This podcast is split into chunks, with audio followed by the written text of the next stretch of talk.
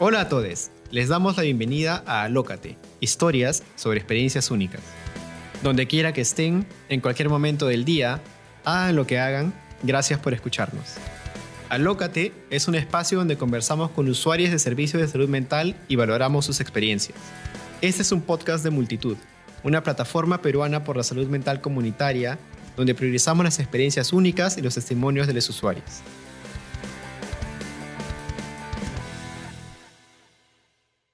Hola, ¿qué tal? Hoy día estamos en un episodio con Rocío, que nos va a acompañar. También estoy con Julio. Este, vamos a hablar de un montón de cosas. No sé, ¿quieren saludar? Hola. Hola, hola. Hola, ¿qué tal? Radio Doble 9. ¿Qué No tal? sé, muchas, gra- muchas gracias por invitarme. Antes de empezar, queremos resaltar que cada experiencia es única y lo que le funciona a un usuario no necesariamente le va a funcionar a otra persona. Esta es una conversación en una consulta y recuerden que si están pasando por un mal momento, hablar con alguien y pedir ayuda sirve de mucho.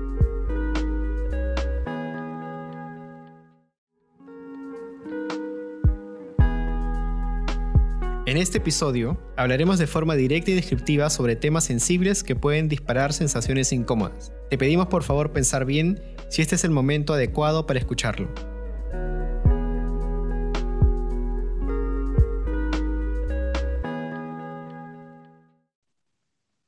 No sé, ¿te gustaría empezar, no sé, comentarnos tal vez algo de ti personalmente? Uy, a ver, tengo varias cosas que comentar de mí. Soy profesora de yoga, tengo enseñando, ya va a ser unos tres años y medio, cuatro. Soy mamá y también cumplo doble función, soy papá a la vez. Muchas personas dicen que uno, la madre no puede ser padre a la vez, pero yo sí soy los dos, me considero los dos. Em, y nada, vengo eh, batallando con lo que queríamos conversar hoy día con, con, una, con mi depresión y mi ansiedad por mucho tiempo, ¿no? Y, y quiero que esto deje de ser tabú, ¿no? De poder hablarlo, de poder reírse un poco también de las cosas y no tomarse tanto, tanto. Tomarse las cosas en serio, sí, pero también tratar de, de, llevarlo, de llevarlo un poquito más suave, no tan, no tan profundo. Ya, genial. No sé si nos puedas primero contar un poco cómo es que llegaste al yoga. O sea, porque creo que es algo que haces así a tiempo completo, ¿no? Hago a tiempo completo. Ahí, del día que no hago es el día que me siento un poco mal, creo. Empecé, yo trabajaba en publicidad, trabajé en publicidad muchos años. Eh, no muchos años, pero unos cuatro a cinco. Podría ser un poco menos, yo la verdad, con fechas de, no soy un poco mala. Y, y caí en una depresión súper fuerte. El papá de mi hija falleció cuando ella tenía dos años. De hecho, no, siempre fui mamá y papá, como decía pero fue algo que me chocó, pero no me permití caer, me permi no, nunca me lo permití y me lo, me lo monté, me lo monté, me lo monté encima. Y llegó un momento que colapsé, más, el, más tanta chamba, tanta, tanto trabajo que tenía. eh, nunca veía a mi hija, ¿no? Nunca la veía porque trabajaba todo el día. Y de un momento a otro, sin saber qué cosa iba a hacer con mi vida, renuncié. Renuncié dije, no, yo no puedo más. De hecho, fue un momento súper oscuro en mi vida y, y de la nada me metí a, buscar en YouTube, porque me acuerdo que había hecho yoga hace, hace como 15 años cuando vivía en Los Ángeles. Eh, y no me gustó porque las personas eran súper elásticas y era otro tipo de yoga y a mí el Omi, Aja, Shanti Shanti, o sea, no, no, no iba conmigo. Eh, y regresé como a tratar, ¿no? Como para liberar un poco la mente de todos esos pensamientos que venían de, usualmente vienen de pasado, ¿no? O de no saber qué cosa iba a pasar con mi vida, ¿no? En el futuro. Entonces quise como encontrar un, un, balance de poder concentrarme en el momento presente y encontré a esta chica que hablaba en inglés, no sé si saben, pero en yoga se usa el sánscrito, ¿no? Es un idioma que es bien complicado. Entonces esta chica hablaba en inglés y en sánscrito y no le entendía ni papa, pero igual hacía. Igual hacía y era flaquita, un palito, un palito, porque como decía, había pasado una época bien complicada en mi vida, pero me empecé a sentir fuerte, me empecé a sentir bien empoderada. Entonces, practiqué como por un año seguido, puede ser un año, y todo ese año no sabía qué hacer con mi vida. Empecé a yo estudié fotografía, no llegué a terminar, pero estudié, y trabajé en fotografía tomando fotos de familias y de niños eh, un tiempo, y de ahí en este blog que les contaba al comienzo, antes de que empezaran a grabar, yo tuve un blog de maternidad y en este blog la gente veía, porque yo compartía mucho lo que hacía, la gente veía que yo me metí mucho de cabeza como al yoga, pero no tenía el presupuesto, porque si no saben, el, el profesorado cuesta muy caro, está de dos mil dólares para arriba. Ah, Entonces yo, decía, yo decía, no, yo no, que en mi vida voy a poder pagar dos mil dólares cumpliendo doble función, pagando colegio, pagando eso, no puedo. Y esta chica en el blog me dijo que había un sorteo de un profesorado. Y me metí al sorteo y gané junto con una persona más o dos, no me acuerdo bien, gané el profesorado y me hice las 200 horas completitas. Y creo que mi mamá le rezó a los apus, porque apenas terminé el profesorado, apenas terminé, empecé a trabajar en un estudio chiquitito y cosas de la vida eh, me llamaron para trabajar en donde trabajo ahora, ¿no? Justo al poquito tiempo, no tenía casi mucho tiempo de experiencia. De hecho, todo el mundo piensa que yo tengo años creo que Alexander Stein ha estado en mi clase, piensa que tengo años de experiencia, pero en realidad... Te por todos lados, te puedes parar encima de la puerta, con un ojo, pero, te paras de cabeza. pero eso y en, la, y en, la, clase, o sea, me siento, cuando dicto, ¿no? Me siento, me siento feliz, pero bueno, terminé esos 200 horas y, porque son 200 horas continuas de estudio, wow. y empecé a enseñar y desde ese día no paró, hasta el día de hoy, no paró, no paró, no paró, sí. Cuéntanos un poco eh, sobre este blog de maternidades que tenías. Yo, me, yo abrí este espacio para escribir, para que si hubiera mamás, en ese momento era un blog de maternidad, ¿no? mamás que estén pasándolo como yo, que a veces te quería jalar de los pelos, dejar a tu hijo en la puerta y decir no tengo tiempo, no quiero nada. Mm. Eh, y de hecho mucha gente me empezó a seguir por eso, ¿no? Porque yo hablaba hasta ahorita, el día de hoy yo no hablo con, yo no tengo pelos en la lengua, yo digo lo que pienso y ya está, ¿no? Entonces muchas mamás me empezaron a seguir por eso, de hecho algunas me siguen hasta el día de hoy. Y salimos en la televisión, salimos aquí, salimos allá. Nunca fuimos como que el boom, boom, me llegaron a reconocer en la calle, sí, un montón de veces. Pero no lo llevé más allá porque estaba en ese momento también de querer encontrarme a mí, en qué cosa quería hacer. Y de hecho, ser bloguera, ahora se le dice influencer, en esa época se le decía bloguera. ahora no escriben, ahora no, mentira. Mentira, sí escriben, sí escriben. En el Instagram, pero escriben. Antes escribía en un blog. Entonces, y, no, me, no, no tuve más tiempo, no tuve más tiempo. Entonces, de ahí mi vida cambió, cambió y ya no quise escribir más ahí. Y ahora escribo otras cosas un poco más positivas sobre mm. mi vida, también no tan positivas, ¿no? Pero compartiendo otro tipo de cosa que ya no está en el mismo, en el mismo, ¿cómo se diría? En el mismo rubro, no, en la misma casilla, por así decirlo. ¿Cómo has sentido esta transición del blog al, a otro tipo de redes como Instagram o como TikTok tal vez? ¿Sientes que, o sea, mi pregunta es, ¿sientes que se, se ponen muchas cosas positivas y no muchas cosas, entre comillas, más humanas o, o hay de, ambas, de ambos mundos?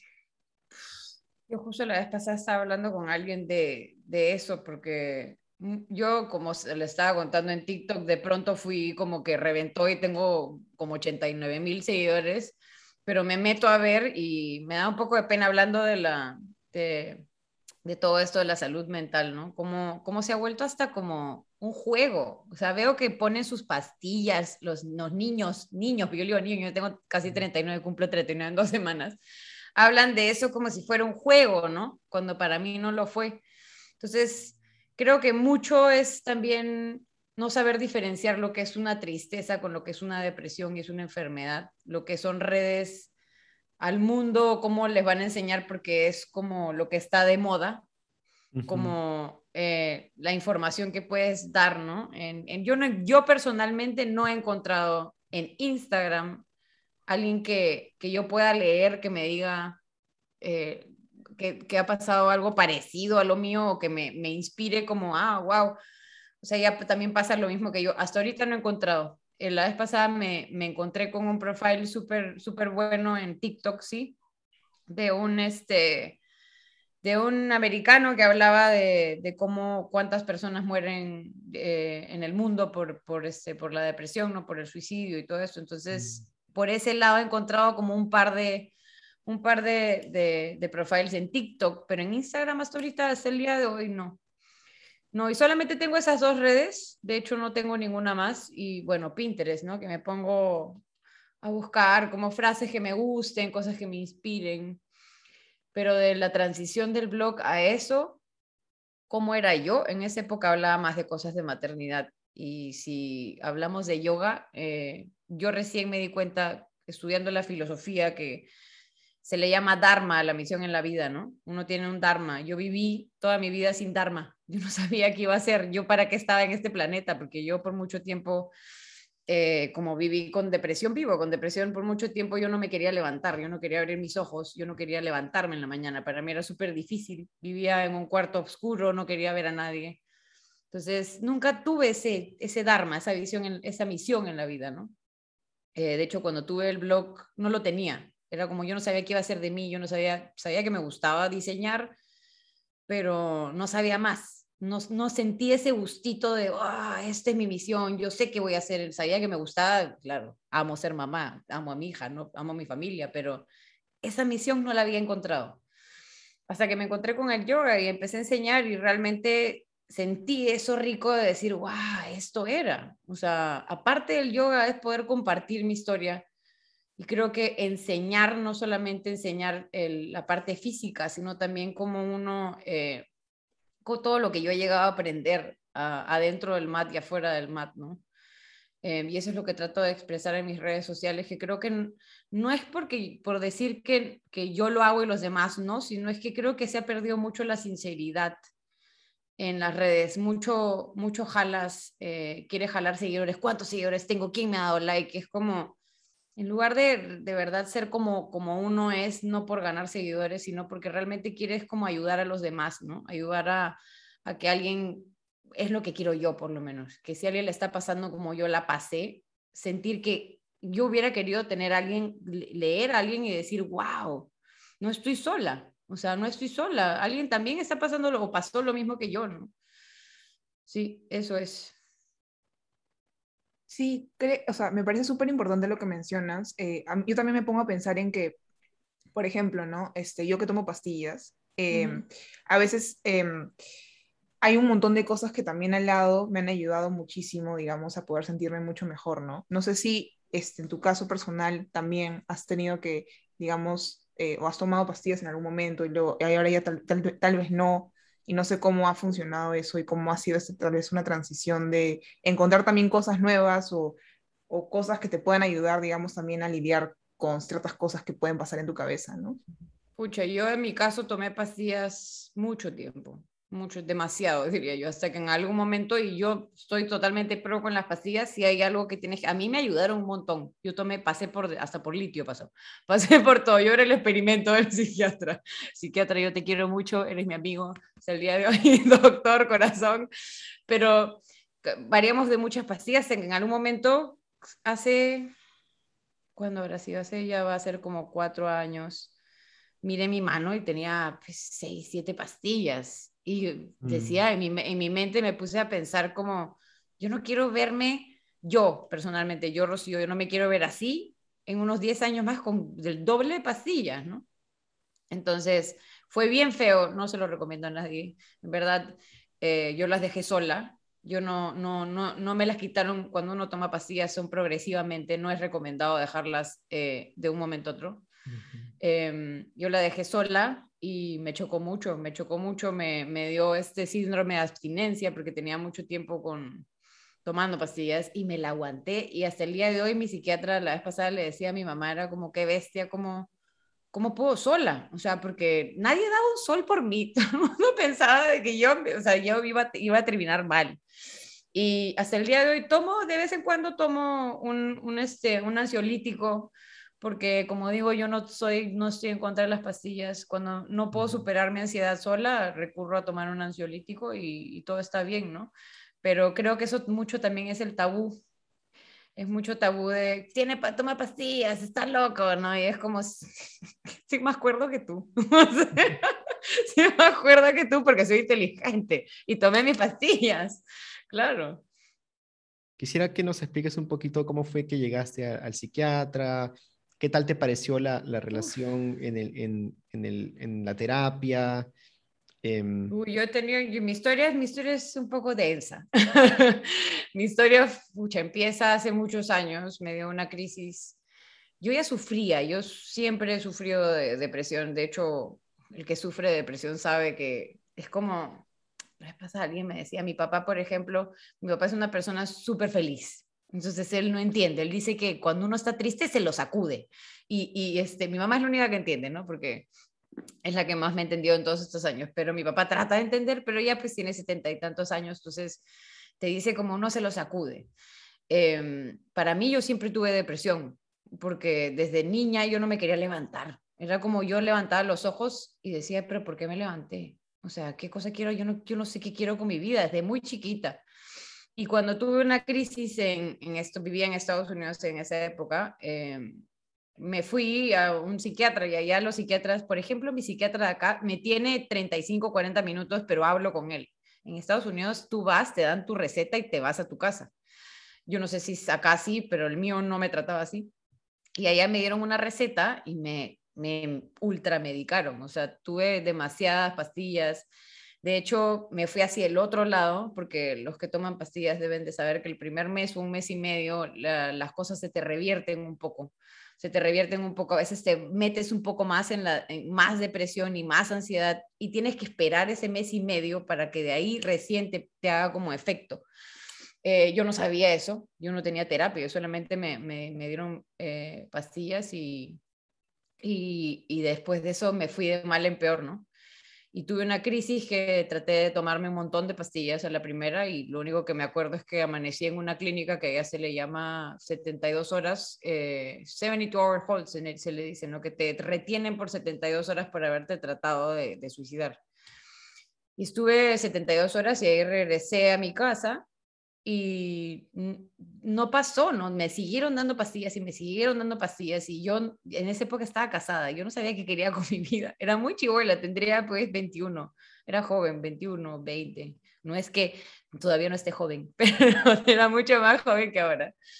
Y fue, eso fue súper denso, ¿no? De ahí al poco tiempo, habrá sido como los 3, 4 meses más, eh, volví a intentarlo volví a intentarlo, pero la segunda vez no tuve tanta suerte como la primera y estuve una semana en coma.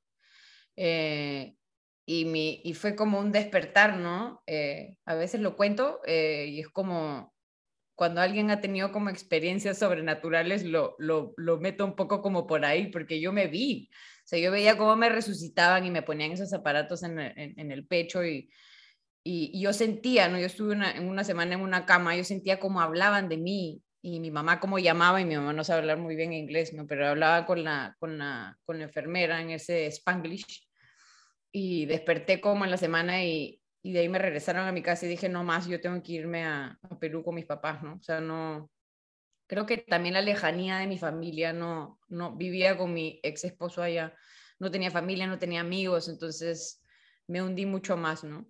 Y cuando llegué a Lima, eh, me conocí a mi psiquiatra, pero antes de conocerlo él, tuve la tercera, que esa sí fue la, creo que fue la, la peor, no, no terminé en coma, no terminé en nada, pero terminé chorreada en el cuarto de mi casa, de la casa de mis papás, y mi mamá me encontró. Y fue como, yo no me acuerdo mucho, me acuerdo que, que me jalaban hacia el, hacia el carro y me llevaban a la clínica y ahí me acuerdo ver a mi mamá al fondo, ¿no? Como gritando, llorando, es una imagen bien, bien dark. Y, y me hicieron como lavado de estómago, todo, y, y eh, me pusieron en una clínica psiquiátrica. Eh, eh, igual que en Estados Unidos, solamente que sí está junto con todos. Yo, yo estaba con el esquizofrénico, con el, tenía todos, el que se peinaba al costado y me, me, daba su peine y era como, Dios mío, ¿qué estoy haciendo acá? Y en ese momento creo que todo bien con los esquizofrénicos, nadie dice nada, pero en ese momento yo decía, ¿qué hago acá? O sea, y, y no fue solo eso, porque todo bien. Eh, con lo que me estuviera pasando en ese momento, pero fue ver a mi familia, o sea, ver a, a, mi mamá en especial, que me, verle su cara, ver, ver su preocupación, lo que hizo que diga, no, o sea, yo tengo que cambiar. Y entré a terapia con, con un psicólogo y con mi psiquiatra, ¿no? Con, después salí de ahí, estuve como una semana y estuve en terapia y estuve medicada hasta hace cuatro años, que terapia continua, ¿no? Y de ahí a lo de hoy, que ya no, que ya no, me, ya no tomo pastillas para la depresión, he encontrado mucho, creo que, que con tantos años ya he encontrado en cosas externas, no sé si se dice externas, pero ya no lo encuentro en, las medicinas. De hecho, yo sé lo que me hace bien y lo que no. Es como les decía hace un rato, cuando todavía no estábamos grabando, era como mi, depresión es muy estacional, creo que la de muchos. En invierno viene mucho más, ¿no? Entonces, cuando, cuando pasa eso, trato de comer chocolate, trato de, comer dulce, trato de, de, abrazar a mi hija o de tener un poco más de, de cosas que me llenen, ¿no? De, de, trato de buscar vitamina, trato de salir, si es que Lima está muy gris, trato de irme, no sé, decirle a mi papá, vamos a una guaná o algo donde me caiga sol. Cuando sabes que vas a entrar en una crisis depresiva, ¿no? Que a mí me, no me pasa mucho, pero me ha pasado hasta hace, me ha pasado recientemente una vez que no me quise levantar por una semana, pero ya en este estado, en, en este estado de, de ya de superación, ya logré entender que yo me tengo que dar tiempo de sanar. O sea, me tengo que dar, tirarme a mi cama y si no me quiero levantar, pues no me quiero levantar, pero saber que me doy mi tiempo y me voy a levantar. O sea, no es como antes. Antes yo no quería levantarme. Y así es como llegué a mi psiquiatra, que lo quiero mucho. ya no lo veo, pero le he dicho a mi mamá que voy muy bien y que está orgulloso. sí, muchas gracias por comentarnos esto. Este, uh, ha sido todo un proceso bien complejo. Yo también tuve un tema de suicidio cuando era muy chivola, pero cada, cada experiencia es bastante diferente. Este, pero muchas gracias por contarlo, porque creo que no muchas personas lo cuentan y a veces también, ese es el problema, ¿no? Que no hay, por ejemplo, cuando yo era muy chivola sentía que nadie le pasaba y luego cuando recién he crecido, como que he podido encontrar gente como, ah, mira, a ti también, ¿no? Este, tú también hacías eso, ¿no? Entonces, eso me parece bien paja. Y algo que también me llama mucho la atención es esta facilidad que tú siempre, o de alguna manera nos cuentas de siempre como tener tu voz respecto a tu propia forma de cómo cuidarte, ¿no? O sea, de decir en un momento, ¿sabes qué? Ya no gracias con las pastillas, ¿sabes qué? Yo voy a continuar de esta forma, este, teniendo tal vez eh, un buen círculo de amigos, familia. Entonces, no sé si nos puedas contar un poco más respecto a, no sé, este círculo de contención que algunos le llaman, ¿no? O de ciertas herramientas que tú has tenido para ir, bueno, que es un proceso, ¿no? Que poco a poco has ido como encontrando. Yo creo que a mí mi círculo de contención fueron fue mi familia. Yo, yo siempre desde chica me quise ir de mi casa. Yo quería irme, yo quería, me fui por todos los países, me fui, me fui paseando por todo el mundo porque no quería estar acá. Y al final cuando pasó todo, cuando pasa todo, cada vez también que caigo, son mis papás. O sea, mis papás lo que se preocupan, mis hermanos que no viven acá, o mi hermana que vive acá, ¿no? Pero mis hermanos de afuera, ¿cómo estás? O sea, me, me, me preguntan, más que amigos, porque yo tuve muchos amigos de juerga. Ahora tengo muy buenas amigas, un parcito, pero tengo, ah, tengo muy buenas amigas que antes eran como, solamente estaban ahí porque tenías entradas para los tonos o para o para jugar y que te amanezcas. O sea, no, no tuve ese círculo de contención de, de amistad, tuve círculo de contención de familia. Eh, ¿Cómo supe, cómo, cómo la pasé cuando, cuando dejé las pastillas, que no debía hacerlo de esa forma, no se lo recomiendo a nadie, dejarlo, dejarlo solas. De, de hecho, fue algo terrible, porque yo me acuerdo que yo no sabía qué me pasaba, yo no sabía lo que era el síndrome de abstinencia. Entonces, me agarré, yo me acuerdo que me bajé de un micro y tuve que cogerme el micro porque se me venían los vómitos y era, y me puse a vomitar en la calle y inconscientemente pensaba, la gente va a pensar que estoy borracha. Y yo vomitaba, y no sé por qué estaba vomitando. Y miraba un señor y como para tratarle de decir, no estoy vomitando porque he chupado, estoy vomitando porque algo me pasa, tengo algo en el estómago. Y de ahí analizándolo después con el psiquiatra, eh, fue porque realmente había dejado las pastillas muy rápido, ¿no? Y en mi cuerpo no le había gustado de que haya dejado tantos años de pastillas. Entonces, después de eso, no la pasé tan bien por, de hecho, un mes, más o menos como un mes, desde que mi sistema empezó como a, a, a, dejar ir todas las, las medicinas que me había tomado en toda mi vida, em, que de ahí me empecé a sentir mejor. Me empecé a sentir mucho mejor. Eh, y de hecho ya no tomé nunca más pastillas, me costó, me costó, me cuesta hasta el día de hoy, de hecho. Y como les decía, yo recurro de cuando en cuando más para dormir porque soy muy ansiosa en la noche. En la noche me da mucha ansiedad y como me levanto a las 4 de la mañana para que empiece mi día, la gente no me cree, pero me levanto a las 4.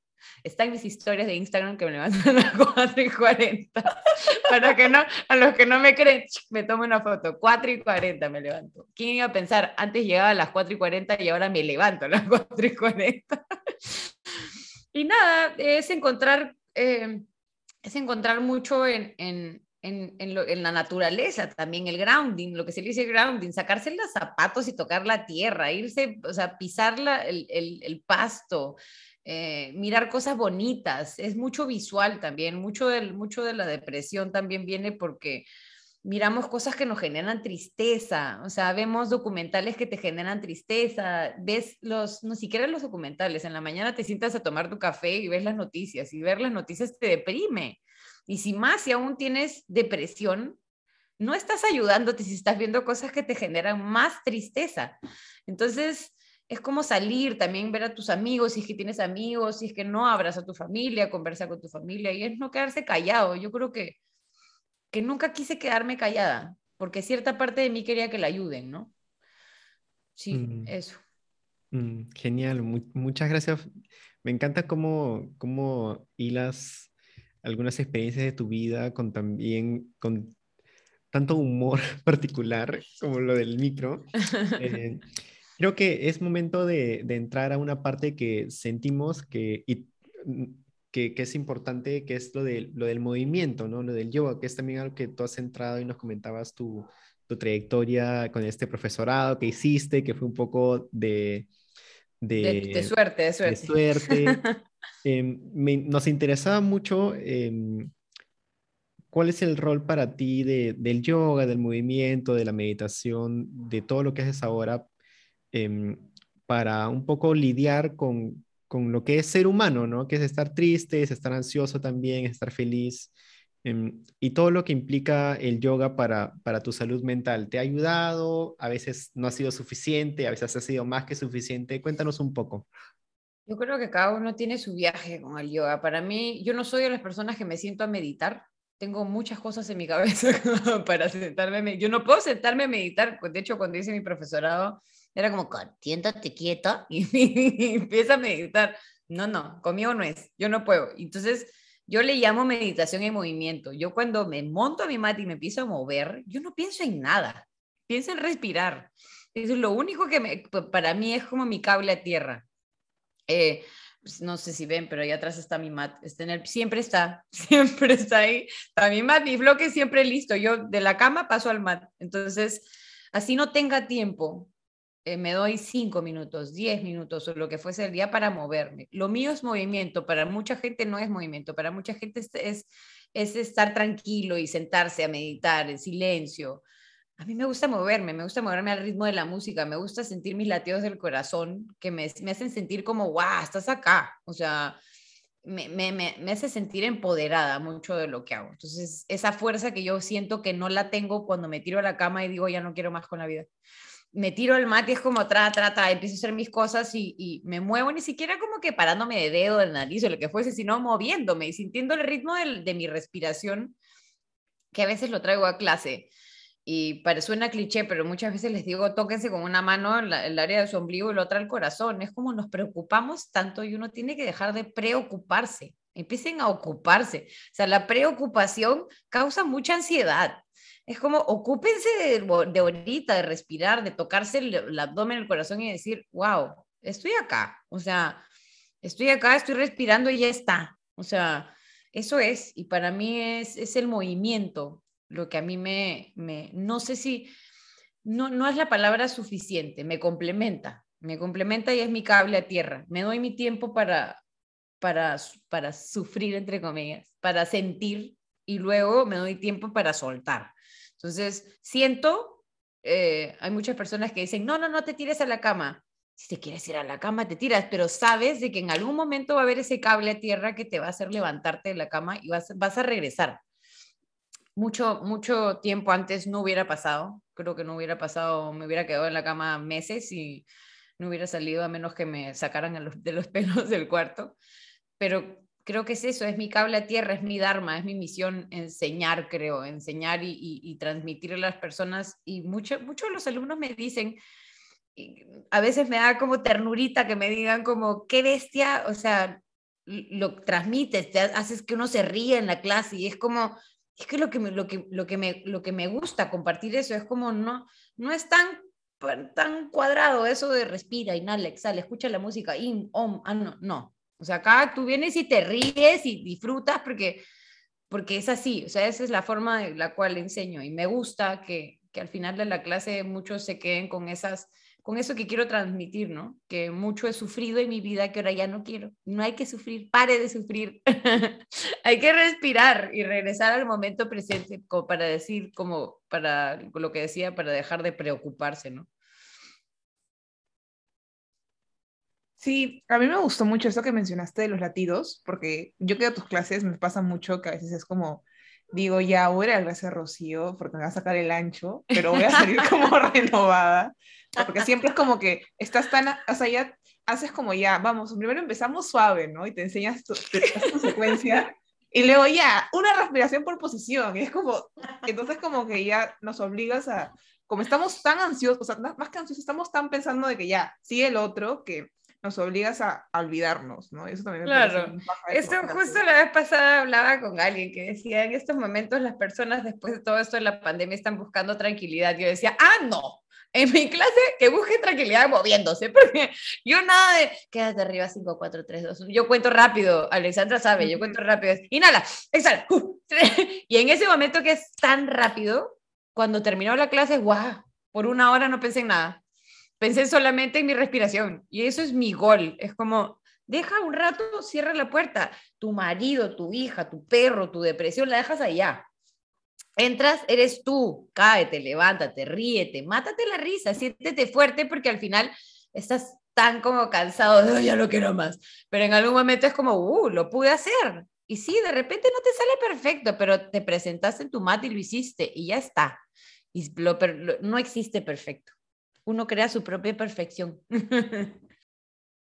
A mí me, da, me dan muchos ataques de ansiedad, mucho. A veces me dan hasta ataques de pánico. Y cuando me pasaba eso, me, me daba una ducha agua fría.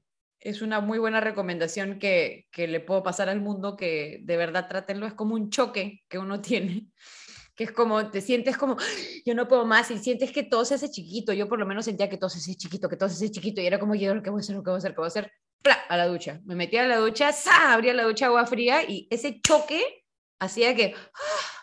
O sea, se me fuera un poco lo que estaba sintiendo y luego pensar, ¿no? Pensar que todo va a estar bien, como le decía, lo digo en clase, cogerse el abdomen, cogerse el corazón y decir, guau, ya está, ya pasó, todo va a estar bien. O sea, todo va a estar bien, estoy respirando y eso ya es un regalo. O sea, poder respirar y poder sentir que estás aquí, eso es un regalo bastante inmenso, bastante inmenso. No sé si se dice. Una de las cuestiones que, que, ya estabas comentando es... Eh, ¿qué te ha funcionado a ti? ¿no? En, este podcast, en Alócate, y como parte de multitud, queremos siempre preguntarle a la gente, obviamente con el disclaimer de que lo que te ha ayudado a ti no le, puede, no le ayuda necesariamente a otras personas. ¿Qué recomendaciones, qué consejos le darías a alguien, eh, digamos, que tal vez está pasando por un mal rato? Yo siempre diría que hablen y que no se queden callados. Es difícil porque muchas personas, si tú me ves, o sea, ya me estás viendo, ¿no? Yo todo el día me río, yo todo el día matada de risa, chichichi, jajaja, pero en realidad por dentro uno lleva el muerto, como se diría, ¿no? Entonces es bien difícil hablar, es bien difícil encontrar una persona con quien hablar también, porque no mucha gente te va a entender. Hay personas, como decía, como mi papá, que piensan que es tristeza y que uno se la sacude, ¿no? Eh, saber encontrar qué cosa es lo que te hace feliz. Hace poco me escribió alguien al Instagram eh, que me preguntaba, pero ¿qué hago? Uno es pedir ayuda de un profesional. Yo no te puedo decir qué cosa hacer, te puedo decir cosas que me, que me funcionan a mí, que me funcionaron a mí. Eh, pero ese proceso, digamos, de qué cosa hago, me, me, me, siento muy mal, estoy con una nube negra encima, diría que, que busques ayuda, no necesariamente de, de repente con un psiquiatra, de repente una terapia, ¿no? Genial. Muchas gracias, Rocío, en verdad, por compartir todo esto. Ha sido muy chévere poder conversar de muchísimas cosas. Y algo que tenemos como costumbre desde Multitud es que la, eh, la persona invitada tiene que, no, tiene que darle el título del episodio del podcast. Es algo que no hay que pensarla mucho, entonces, no sé, ¿qué, qué título te uh. gustaría? Puede ser cualquier cosa y lo primero que se te venga a la mente. Lo primero que se me venga a la mente, el movimiento es vida, en verdad creo. El movimiento es vida. Queda, queda. Totalmente. Sí, eso. Busque moverse, chicos, que el movimiento de verdad que es vida. Estar estático solamente cuando eres planta.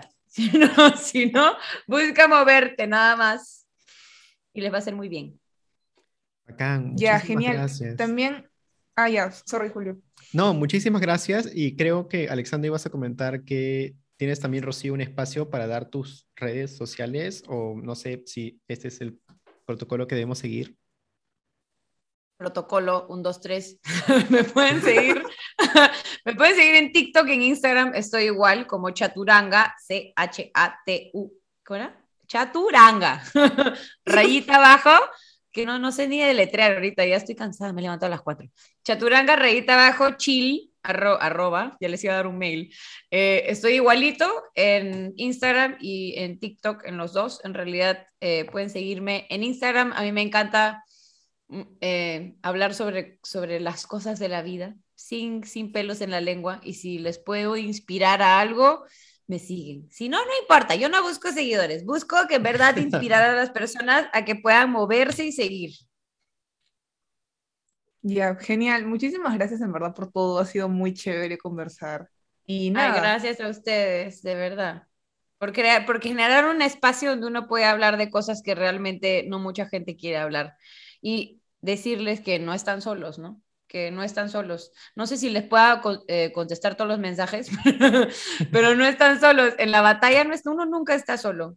Y busquen rodearse de gente que les, que les aporte, no que les quite energía. Esperamos que este episodio les haya gustado. Ya saben que estamos aquí en Spotify y en nuestras diferentes plataformas. Hasta la próxima.